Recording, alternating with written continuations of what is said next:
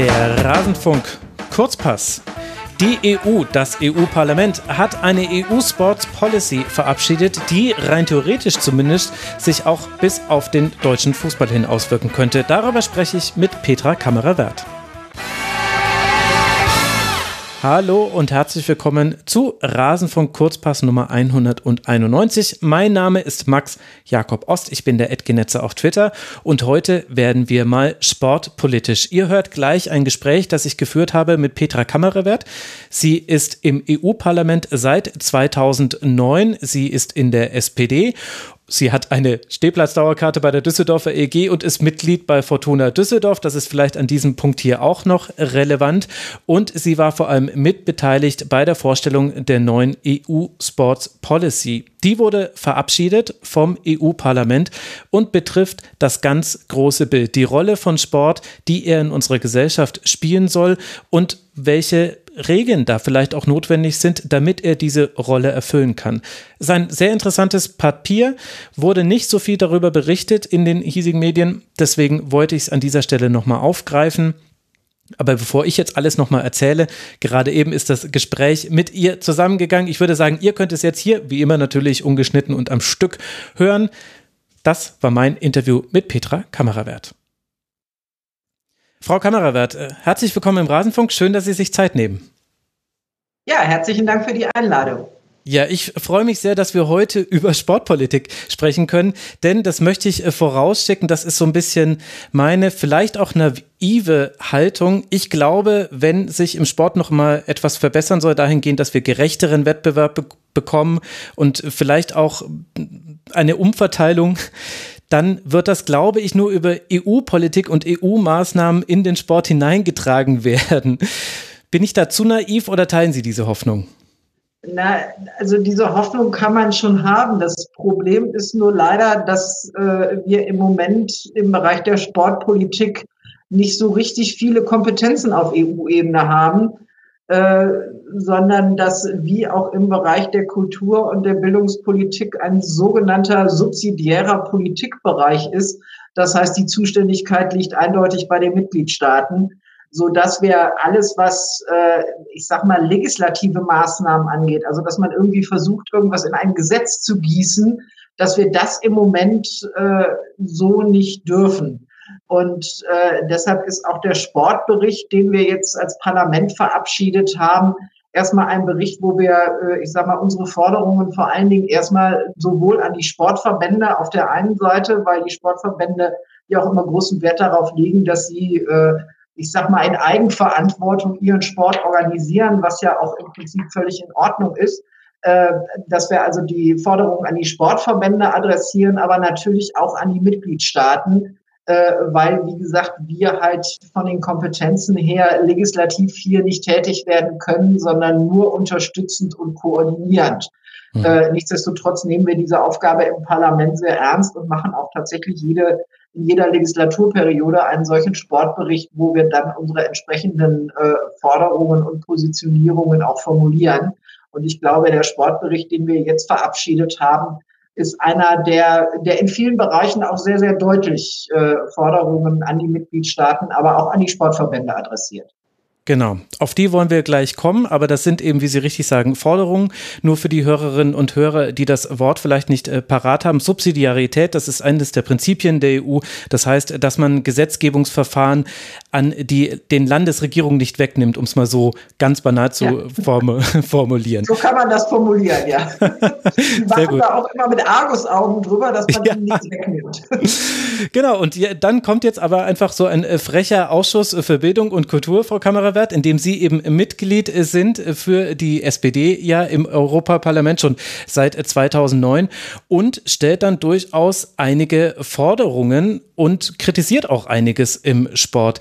Was war denn der Anlass dafür, diesen Bericht jetzt zu veröffentlichen und wie sehr geht er vielleicht auch ein auf aktuelle Entwicklung? Denn ich habe, obwohl es ein Bericht zu Sport ist, habe ich schon viele Punkte gelesen. Da kam es mir vor, als ob explizit über den Fußball gesprochen würde.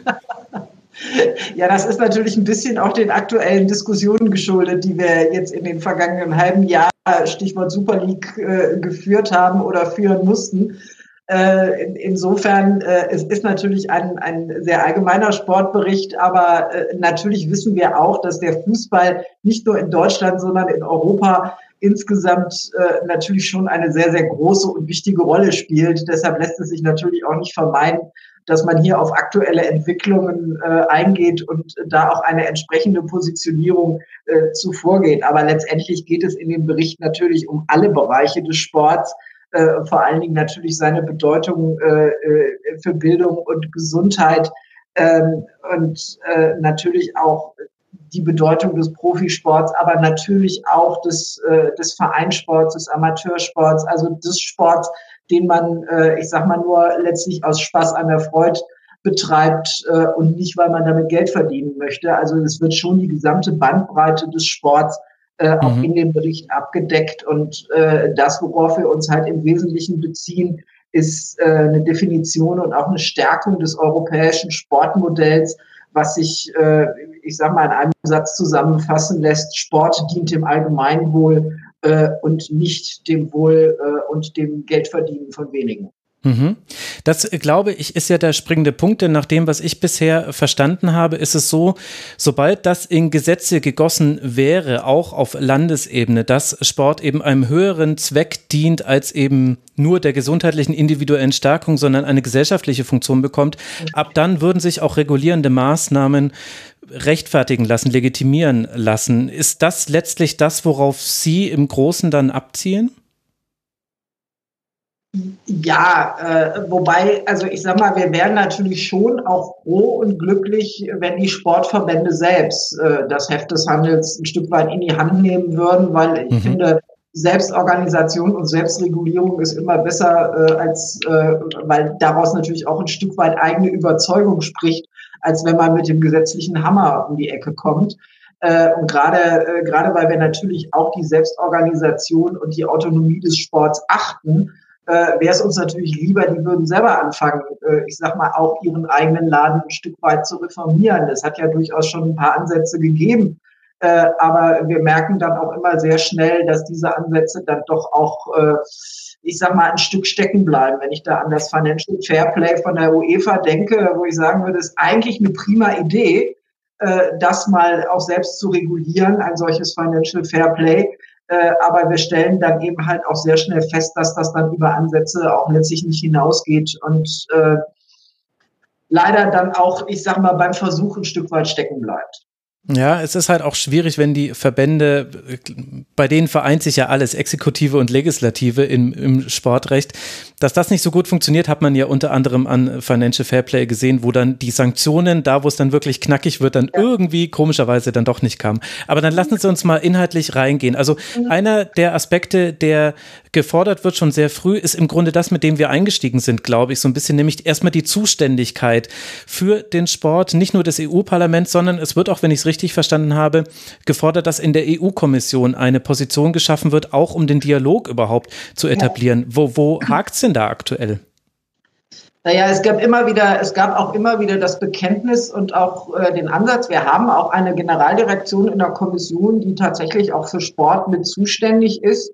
Ähm, aber es, äh, es hat halt in den vergangenen Jahren nicht so wirklich gut funktioniert. Es hat immer wieder Ansätze auch seitens der Kommission gegeben, äh, aber äh, wie gesagt, das äh, ist dann auch über Ansätze letztendlich nicht heraus, hinausgegangen. Also es hat immer wieder Sportkonferenzen gegeben, wo man versucht hat, äh, die zuständigen äh, auch Ver Verbände an den Tisch zu bekommen. Äh, da hat es auch durchaus viele gute Ideen gegeben, die da entwickelt worden sind, aber äh, man ist dann, wie gesagt, auch über Ansätze nicht hinausgekommen. Deshalb haben wir jetzt in dem Bericht auch die Ernennung eines, äh, eines EU-Sportkoordinators gefordert, äh, und auch gefordert, äh, dass Sport in, in die Bezeichnung der Portfolios eines Kommissars mit aufgenommen wird, damit wir hier auch einen Kommissar haben, der sich, äh, der sich dann federführend auch damit verantwortlich fühlt und äh, der, den man auch verantwortlich machen kann, also den man dann auch zur Rechenschaft ziehen kann nach dem Motto, was hast du denn in dem Bereich gemacht?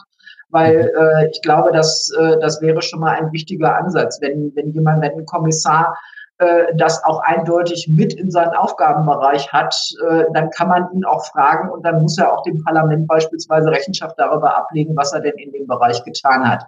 Äh, und wie gesagt, wenn wir hier schon mal zu einer besseren Vernetzung und äh, auch, äh, ich sag mal, zu einem besseren Austausch auch von Best-Practice-Modellen beispielsweise kommen würden, wäre, glaube ich, auch schon eine ganze Menge gewonnen, ohne dass man sofort äh, gesetzgeberisch tätig wird. Mhm. Und es gibt da ja eine ganze Menge Bereiche, äh, wo wir wissen, dass manches im Argen liegt. Da meine ich jetzt nicht nur die Sportorganisation. Äh, also ein Bereich, der mir zum Beispiel ganz wichtig ist, ist die Frage dualer Ausbildung äh, von jungen Sportlerinnen und Sportlern. Wir wissen, dass man Profisport eben halt nur eine gewisse Zeit lang in seinem Leben betreiben kann. Und wir stellen immer wieder fest, dass gerade junge Sportler, die so auf dem Weg zum Profi-Dasein sind, dann doch sehr äh, auch sehr gerne ihre äh, Ausbildung, sowohl die schulische wie auch die berufliche Ausbildung, dann gerne auch mal vernachlässigen. Wir finden aber, dass hier auch die Vereine in einer besonderen Form auch in der Verantwortung sind, hier mit dafür Sorge zu tragen, dass äh, diese jungen Menschen auch eine Ausbildung äh, und eine gute Schul, einen guten Schulabschluss neben dem Sport haben und sie dafür auch die Möglichkeiten schaffen müssen. Wir wissen, dass es in Deutschland da schon eine ganze Reihe Modelle auch gibt, und eine ganze Reihe Vereine, die das ordentlich machen, aber eben halt nicht flächig flächendeckend. Äh, und in Europa äh, sieht das auch nicht viel besser aus. Äh, und insofern glaube ich, ist das ein Bereich, wo man ein Stück weit auch dafür sensibilisieren muss und auch die, die Vereine nochmal, äh, ja, ich sag mal, ein Stück weit an ihrer Verantwortung packen muss, dass sie gerade für diese jungen Menschen, die ja teilweise auch noch minderjährig sind, auch wirklich ein hohes Maß an Verantwortung haben. Mhm. Jetzt ist ja dann, aber das haben Sie ja selber auch schon so eingeordnet, das wäre ja erstmal ein Verbessern des Dialogs, auch vielleicht ein Verbessern des Status quo aktuell. Welchen Zugriff hat denn die EU, die verschiedenen Institutionen der EU? Parlament haben wir jetzt schon so ein bisschen eingeordnet. Jetzt hätten wir dann so eine Stelle in der Kommission. Welchen Zugriff hat man auf die Verbände? Denn wenn sie zum Beispiel fordern, äh, das ist eine der Formulierungen, die auch am meisten Aufsehen natürlich erregt hat, sie fordern äh, oder sie rufen dazu auf, da muss man ja sehr genau formulieren, ein Bekenntnis zu einem fairen Wettbewerb und äh, gleichzeitig die Ablehnung von Wettbewerben, die sich den Heimischen entziehen und in Konkurrenz dazu treten. Es geht um die Super League, ohne dass es dazu ja. ausgesprochen wurde. Dann sind Sie und ich, wir sind uns da einig, wahrscheinlich auch ganz viele Fußballfans und die Fußballverbände sagen auch alle, haben auch alle nach der Veröffentlichung gesagt, Mensch, toll, tolle EU-Sports Policy, mhm. ganz herzlichen Dank. Aber welchen Zugriff haben Sie denn eigentlich auf die Verbände? Naja, das ist, äh, was ich eben schon ausgeführt habe, das ist natürlich ein bisschen das Problem, dass wir letztendlich keinen wirklichen Zugriff äh, auf die Verbände haben. Aber ich meine, wir haben ja gerade bei der Super League gesehen, äh, ich sag mal, öffentlicher Aufschrei, dass so viele Fans äh, sich gewehrt haben, auf die Straße gegangen sind, gesagt haben, das wollen wir überhaupt nicht haben, hat dann zumindest im ersten Schritt mal dazu geführt, dass die ihre Pläne erstmal ad acta gelegt haben. Wir wissen, äh, das ist nicht das Ende der Fahnenstange und da wird mit Sicherheit auch noch was kommen. Aber das ist so ein Punkt, äh, ich glaube, wenn es über bestimmte Punkte auch eine äh, oder über bestimmte Ideen auch eine öffentliche Debatte gibt, und da spielen, glaube ich, gerade die Fans eine ganz besondere Rolle, weil was wäre Fußball ohne Fans? Äh, überhaupt nicht vorstellbar, weil Fußball lebt oder viele Sportarten leben eben halt auch von den Fans und von der Stimmung, die die im Stadion machen. Ähm, dass dann, äh, dass das dann auch dazu führt, dass vielleicht dann auch die Vereine, die solche Ideen entwickeln, die sich einem solchen Solidaritätsmodell, wie wir es mal formuliert haben, äh, ja damit ein Stück weit auch entziehen, äh, dann vielleicht doch, äh, also entweder zum Umdenken kommen, äh, weil sie einfach merken, gegen ihre Fans äh, Dinge durchzusetzen, funktioniert halt auch nur bedingt äh, und äh, wenn die Fans nicht mehr da sind und keiner mehr da ist, der die teuren Rechte äh, im Fernsehen dann auch angucken will, äh, dann funktioniert auch das ganze System nicht mehr. Und das, äh, also alleine schon aus wirtschaftlichen Gesichtspunkten, mhm. dass die sich dann auch überlegen, das funktioniert nicht. Also insofern ist das, das, was wir machen, hat natürlich sehr appellativen Charakter, Forderungscharakter, den Versuch, bestimmte Dinge auch in die, Öffn in die öffentliche Debatte, auch in die sportpolitische Debatte zu holen, äh, um äh, dann sowohl bei den Mitgliedstaaten, die ja in dem einen oder anderen Bereich durchaus auch gesetzgeberisch tätig werden könnten, ähm, äh, oder aber auch in die Verbände zu holen. Also da gibt's ja, äh, ich meine, der Bericht hat ja nur eine ganze Menge Forderungen. Das, das fängt an bei den dualen Ausbildungen, das ist das eine. Das ist die Frage, die wir in Deutschland ja immer sehr hochhalten und ich glaube auch zu Recht sehr hochhalten, diese 50 plus 1 Regelung. Um mhm. die, die als äh, Vorbild genannt wird. Das fand ich sehr ja, interessant. Ja, auch als Vorbild genannt wird. Und ich glaube, das ist auch tatsächlich ein Vorbild, weil das natürlich nicht in toto, aber dennoch ein Stück weit auch verhindern kann, dass äh, große Investoren sich Vereine einverleiben und, und genau dieses Solidaritätsmodell, auch die solidarische Finanzierung auch von Amateur, von Amateurbereichen, äh, von Jugendarbeit, äh, die ja gar nicht unbedingt dann zum Profi-Dasein führen muss, sondern einfach junge Menschen zum Sport zu bewegen, äh, mit den ganzen mhm. äh, Vorteilen, die Sport natürlich auch bietet, Respekt, Toleranz, Fairplay, alles das, was da zusammen sind, ja alles, äh, ich sag mal, Dinge, die man auch fürs normale Leben gut gebrauchen kann und die man da erlernen kann. Ähm, und insofern spielt Sport eine wichtige Integrationsrolle auch in Gesellschaft. Und das solidarisch zu finanzieren, auch über die, ich sag mal, über die Profiabteilungen. Äh, ich glaube, da ist die 50 plus 1 Regel tatsächlich eine, die, die zumindest in Ansätzen gewährleistet, dass das auch tatsächlich passiert. Wir mhm. wissen, dass es in Deutschland da eine Ausnahme von gibt, von dieser Regelung. Ähm, dass, äh, äh, dass ich glaube, wer 20 Jahre lang als Sponsor einen Verein geführt hat, darf auch mehr als 50 Prozent haben. Da gibt es ja, glaube ich, im Moment gerade einen Clinch zwischen dem Bundeskartellamt und, äh, und mhm. dem DFG.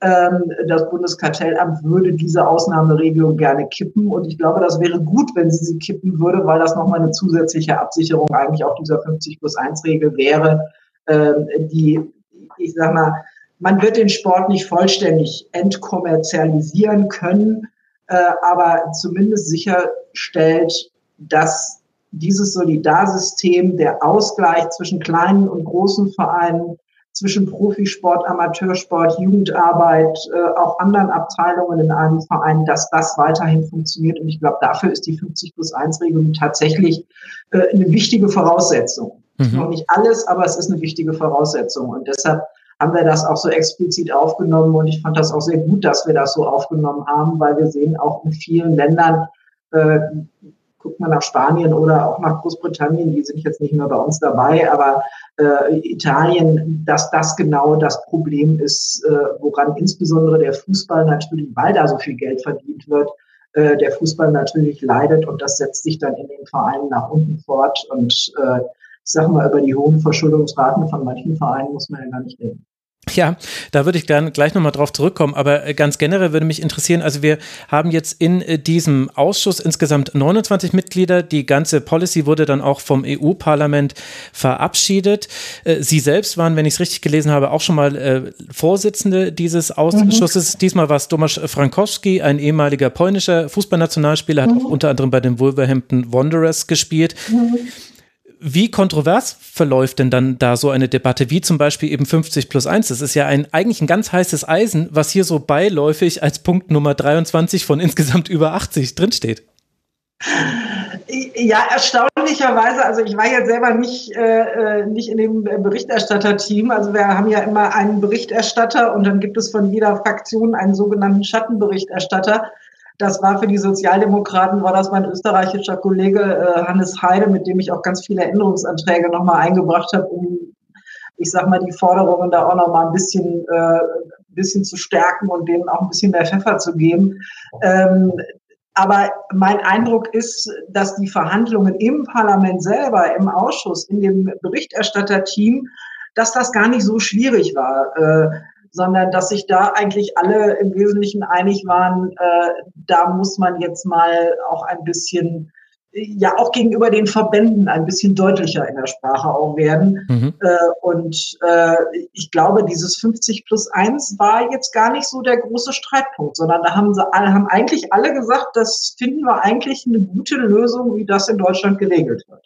Ich weiß gar nicht, ob es diese Regelung auch noch in anderen Ländern gibt, das weiß ich gar nicht. Ne, also in dieser Form tatsächlich ist das ein äh, deutscher, besonderer eigener Weg. Ist auch ganz interessant, weil auch 50 plus 1 steht unmittelbar über dem Punkt ein Bekenntnis zu Menschenrechten und Demokratie bei der Wahl von Austragungsorten von Turnieren ja. und der Wahl von Sponsoren. Da hatte man fast so den Eindruck, also mit dem FC Bayern hat man an der Stelle nicht geredet, aber es war. Nee, muss ja auch nicht immer. Mit nee, das, das muss ja auch nicht immer sein. Aber das führt uns ja eigentlich zu der entscheidenden Frage, an die wir jetzt immer mal wieder schon so angestoßen sind. Wir sprechen auf der einen Seite von Sport als als äh, etwas, das für Gesellschaften wichtig ist, das sowohl für das Individuum wichtig ist, als auch für, äh, für das Kollektiv. Also Dinge wie äh, Diskriminierung, ähm, Integration, Inklusion, äh, Gleichberechtigung sind alles ganz wichtige Punkte, die auch in dieser Sports Policy äh, genannt werden, sehr explizit genannt werden. Das ist die eine Sicht auf den Sport und die andere Sicht auf den Sport ist, damit Geld zu verdienen. Also Sie haben vorhin äh, die Formulierung verwendet, wir werden den Fußball nicht entkommerzialisieren. Ich glaube, da zucken manche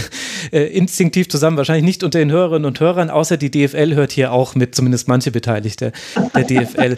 es ist ja auch nichts Schlimmes und, äh, und gehört ja auch zum, zum Wachsen des Sports dazu, damit Geld zu verdienen.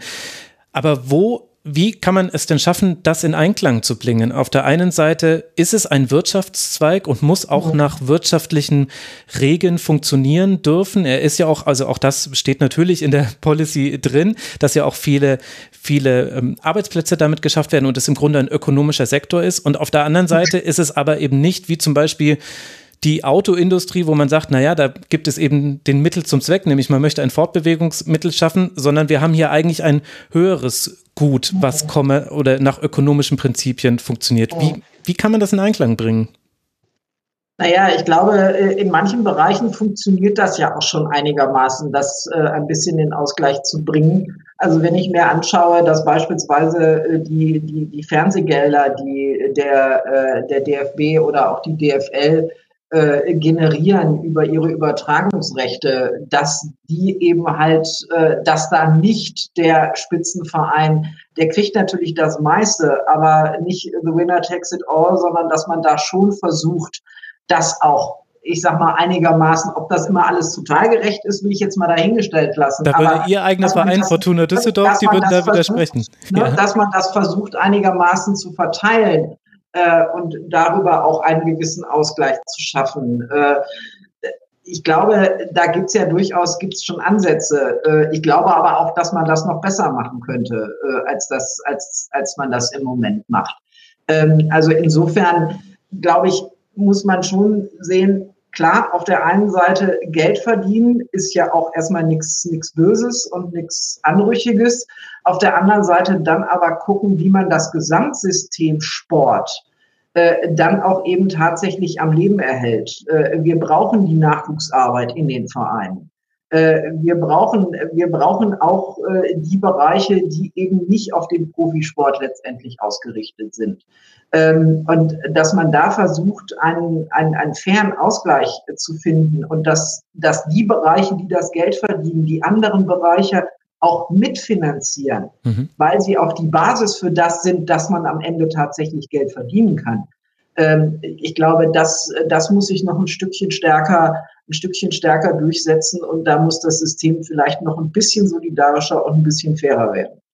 Aber da würde Ihnen jetzt ja ein Vertreter oder eine Vertreterin, na, sagen wir realistisch, ein Vertreter eines äh, Profivereins würde Ihnen sagen, naja, genau das machen wir doch schon. Wir haben ja XY Nachwuchsleistungszentren, wir zahlen XY an auch äh, Amateurverbände. Also es gibt ja diesen Ausgleich schon. Was würden Sie dem entgegnen? Naja, also ich würde dem auf jeden Fall entgegnen, äh, dass nichts dagegen spricht, das noch ein bisschen äh, fairer und noch ein bisschen solidarischer zu machen, als das bisher schon ist. Und außerdem haben wir sicherlich auch äh, in Deutschland zwar die Situation, dass das alles, ich sage mal, einigermaßen ordentlich funktioniert mit dem, mit dem Ausgleich. Das gilt aber natürlich nicht, leider nicht für alle europäischen Länder. Und wir haben diesen Bericht ja auch nicht spezifisch für Deutschland gemacht, sondern mhm. für alle 27 Mitgliedstaaten äh, wo wir wissen, dass das teilweise eben halt auch nicht so gut funktioniert wie in Deutschland. Ich denke, äh, Deutschland ist da in vielen Bereichen durchaus auch äh, ein, ein, ein positives Beispiel. 50 plus 1 haben wir schon gesagt, äh, wo andere Länder sich vielleicht ein bisschen was von abgucken könnten. Äh, aber auch in dem Bereich, äh, glaube ich, läuft es in Deutschland ein Stückchen besser wie in anderen Mitgliedstaaten. Äh, aber wie gesagt, wir machen das halt nicht nur für Deutschland, sondern eben für alle 27. Äh, und ich glaube, da ist an der einen oder anderen Stelle tatsächlich auch noch ein bisschen Nachholbedarf. Und auch was die europäischen Verbände angeht, ähm, glaube ich, äh, zum Beispiel die UEFA, auch da ist, glaube ich, der Reformbedarf durchaus vorhanden. Ja, welche Rolle spielt es denn dabei, dass, wenn wir jetzt im Fußball bleiben, die weltweit größte Liga, die Premier League, jetzt seit dem Brexit nicht mehr in, auf EU-Ebene ansprechbar ist? Ist das ein Problem? Ja, also ich sag mal, insgesamt ist das natürlich grundsätzlich äh, ein Problem, dass die oder finde ich da sehr bedauerlich, dass Großbritannien sich entschieden hat, nicht mehr Mitglied der Europäischen Union zu sein. Das macht es in vielen Bereichen natürlich nicht gerade einfacher. Aber ähm, also insofern hat natürlich auch im Sport äh, der Ausstieg von Großbritannien äh, nicht, nicht unbedingt nicht unbedingt geholfen, gerade weil die Premier League natürlich eine der ganz großen Ligen in Europa ist. Ähm, nichtsdestotrotz äh, hat die gehört ja gehört ja die äh, die Premier League äh, gehört Großbritannien ja weiterhin zur UEFA und auf die UEFA hat man natürlich ein Stück weit äh, den Zugriff und auch den Einfluss. Ähm, also insofern äh, ist das äh, und ich sag mal, wenn man die anderen Länder in der UEFA äh, die ja auch weit über, über die Europäische Union hinausgeht. Also die Türkei ist ja auch Mitglied in, in der UEFA. Ähm, dann hat das natürlich schon eine Wirkung auch auf die, äh, auf die Premier League und auf die Ligen in anderen Ländern, die eben nicht Mitglied in der Europäischen Union sind. Also ich sag mal, wenn wir es schaffen würden, äh, die UEFA äh, zu Reformen zu drängeln äh, und vielleicht auch, ich sag mal, ihren guten Ansatz Financial Fair Play, wo wir ja eben schon mal drüber gesprochen haben, äh, vielleicht nochmal aufzugreifen und es besser zu machen, als sie das bisher gemacht haben, indem nämlich dann auch Strafzahlungen tatsächlich mal eingefordert werden, ähm, dann äh, wäre auch UK ja wieder mit im, mit im Spiel und mit im Boot. Mhm. Wie gesagt, das ist bedauerlich, äh, aber äh, da muss man jetzt gucken, wie man da irgendwie mit umgeht. Äh, aber ich glaube, das ist jetzt kein Hinderungsgrund, weiterhin auch Gespräche mit der UEFA zu führen und weiterhin auf die UEFA einzuwirken, äh, hier gewisse Reformprozesse auch anzustoßen und auf den Weg zu bringen. Was mich zu den Reaktionen auf die Verabschiedung dieser EU-Sports Policy bringt, es war Lobpreisung von allen Seiten. Die europäischen Fußballfanverbände haben gesagt, super, dass die Rolle von Fans anerkannt wird. Die DFL in Person von Christian Seifert hat gesagt, Mensch, finden wir alles super, haben wir Lust auf weitere Gespräche. Die UEFA, die FIFA haben gesagt, Mensch, das ist ja ein ganz toller Vorstoß, ganz herzlichen Dank dafür. Mich macht das sehr misstrauisch. Wenn alle etwas toll finden, klingt das für mich so, als ob die auch alle das Gefühl haben, ja, wir loben das jetzt und dann wird es sowieso sich nie auswirken bei uns im Realen. Ja, ich werde da auch immer ein bisschen misstrauisch, wenn, äh, wenn alle es loben. Äh, vor allen Dingen muss man ja immer gucken, äh, die nehmen sich ja dann immer auch das raus, ja, äh, genau. was ihnen gerade, was ihnen gerade zu Pass kommt. Ähm, also insofern äh, muss man natürlich in den Gesprächen, die dann jetzt wahrscheinlich auch äh, weiter folgen werden, wir sind ja auch im permanenten, durchaus im permanenten Dialog mit den Sportverbänden, äh, dann auch darauf hinweisen, dass das hier keine Rosinenpickerei ist, sondern äh, dass, dass sie schon auch mit dem leben müssen, was wir ihnen vielleicht mit kritisch äh, ins Stammbuch geschrieben haben. Äh, und äh, dass wir nicht nur gerne das Lob entgegennehmen, sondern auch von ihnen erwarten, dass sie dann bestimmte Dinge auch schlicht und ergreifend mal machen und mal umsetzen äh, von dem, was wir, was wir da gefordert haben. Äh, wie gesagt, also Sie haben schon die Fans angesprochen. Also äh, wir haben ja, und das finde ich auch sehr schön, dass wir in dem Bericht auch nochmal sehr, sehr deutlich äh, die Bedeutung der Fans auch mhm. äh, betont haben und dass wir eigentlich auch erwarten, dass die Fans auch ein Stück weit stärker äh, mit einbezogen werden äh, in, in die Arbeit, äh, in die Arbeit der Vereine. Viele Vereine machen das ja schon, aber eben halt auch nicht flächendeckend und äh, vor allen Dingen nicht in den Verbänden. Und äh, wenn das dann dazu führen würde, dass beispielsweise auch der DFB äh, mal ein bisschen stärker mit den Fans äh, kooperieren würde oder insbesondere auch die UEFA, dann wäre das sicherlich nicht von Schaden. Also da kann man jetzt nicht nur sagen, oh, das ist aber schön, dass die ähm, äh, dass das Europäische Parlament die 50 plus 1 Regel so, so gelobt hat. Äh, und das fanden wir ja auch schon immer gut. Sondern äh, da muss man dann auch sagen, da müsst ihr auch bitte aber das auch mitnehmen, was wir euch dann sonst noch mit auf den Weg gegeben haben. Ist das das, was Sie sich von Fans konkret jetzt wünschen würden, dass man weiter diese Themen so beackert? Also im Fußball haben wir da ja schon sehr aktive Fanszenen, aber wir ja. reden ja auch noch über andere Sportarten und andere Länder. Ist es das, was Fans jetzt tun können und mitnehmen können aus dieser, dieser Policy? Ja, auf jeden Fall. Also äh, da kann ich, äh, und ich meine, wir haben ja in Deutschland nun wirklich eine ganze Reihe auch von, äh, von Fanorganisationen, äh, die da auch sehr, sehr aktiv sind. Äh, also das, äh, da kann ich nur zu raten, das auch, das auch mitzunehmen und äh, da auch immer wieder darauf zu verweisen, dass ja auch das Europäische Parlament äh, die stärkere Einbeziehung von, von Fans auch gerade bei Entscheidungsfindungsprozessen äh, hier eingefordert hat äh, und begrüßen würde. Äh, ich sag mal, wenn das den Fans auch ein bisschen Rückendeckung gibt, äh, ist das sicherlich, äh, haben wir da sicherlich keine, keine schlechte Formulierung gefunden. Hm. Und gibt es auch einen Auftrag an die Medien, was da jetzt konkret passieren sollte, aus Ihrer Perspektive heraus natürlich? Ja, wir haben natürlich auch die Rolle der Medien äh, hat natürlich äh, hat natürlich auch eine Rolle gespielt. Äh, wir haben da natürlich noch mal äh, klar, es gibt nicht nur in Deutschland, aber auch äh, und auch in anderen europäischen Ländern natürlich schon eine eine sehr große ich will mal sagen, Fußballlastigkeit in der Berichterstattung. Mhm. Zumindest wird das, wird das häufig so empfunden. Wenn man das mal ein bisschen genauer aufschlüsselt, äh, ist, glaube ich, zumindest in Deutschland der Wintersport mindestens genauso, was Sendeminuten angeht, genauso stark vertreten, wie das, wie das der Fußball ist. Aber gefühlt ist das ja immer so, als ob es eigentlich nur Fußball gäbe in Deutschland. Äh, und dass wir da natürlich auch nochmal darauf hingewiesen haben, es gibt eben halt auch eine ganze Menge anderen Sport. Es gibt Amateursport.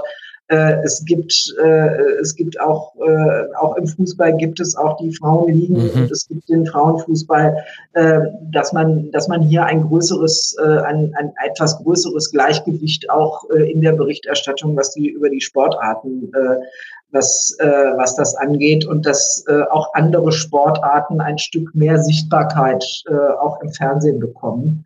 Ähm, das, das, ist sicherlich, das ist sicherlich eine Forderung, die das Parlament äh, hier auch sehr deutlich mit, mit auf den Weg gegeben hat. Mhm. Das ist mir auch direkt aufgefallen. Äh, die einzelnen Forderungen beginnen immer mit verschiedenen äh, Verben. Da gibt es äh, Welcomes, äh, Calls, also jeweils immer das EU-Parlament. Äh, ja, Reiterates, das ist diese Highlight. Art und Weise, wie wir in diesem Parlament Berichte schreiben. Ich genau, fand und, das am Anfang auch sehr gewöhnungsbedürftig. Na, ich finde es eigentlich ganz interessant, weil genau das erste Wort äh, gibt nämlich schon einen ganz guten Hinweis darauf, äh, ja. mit, mit welcher Tonalität der ganze Absatz zu lesen ist. Und bei den Medien und der Berichterstattung über mehr Sportarten sowie auch vor vor allem äh, nicht nur äh, junge Athleten, sondern auch vor allem über Frauen mehr zu berichten. Mhm. Da steht eines der wenigen Urges in diesem ja. ganzen Policy. Das fand ich. Ja sehr treffend. Frau Kamerawert, dann bin ich sehr gespannt, wie da die nächsten Schritte sind. Ich danke Ihnen sehr für Ihre Zeit, dass Sie Gerne. uns das alles mal ein bisschen eingeführt haben. Ich wünsche Ihnen weiter viel Spaß bei allen Eishockeyspielen, die Sie besuchen und wenn Sie mal bei der Fortuna sind,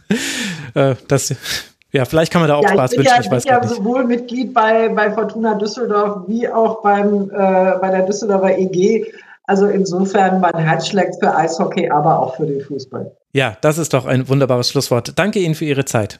Machen Sie es gut. Ich danke Ihnen. Schönen Tag noch. Das war das kurze Gespräch über die EU Sports Policy. Ich bin sehr gespannt auf euer Feedback dazu. Gerne unter mitmachen.rasen.de oder über alle sozialen Netzwerke, in denen wir so aktiv sind. Ich freue mich sehr über Rückmeldungen zu diesem Thema. War ja doch mal ein etwas anderer Kurzpass als sonst. Ansonsten wünsche ich euch weiter eine gute Zeit. Der Rasenfunk bleibt Paywall, Werbe und Sponsoren frei. Wir finanzieren uns allein über eure freiwillige Unterstützung.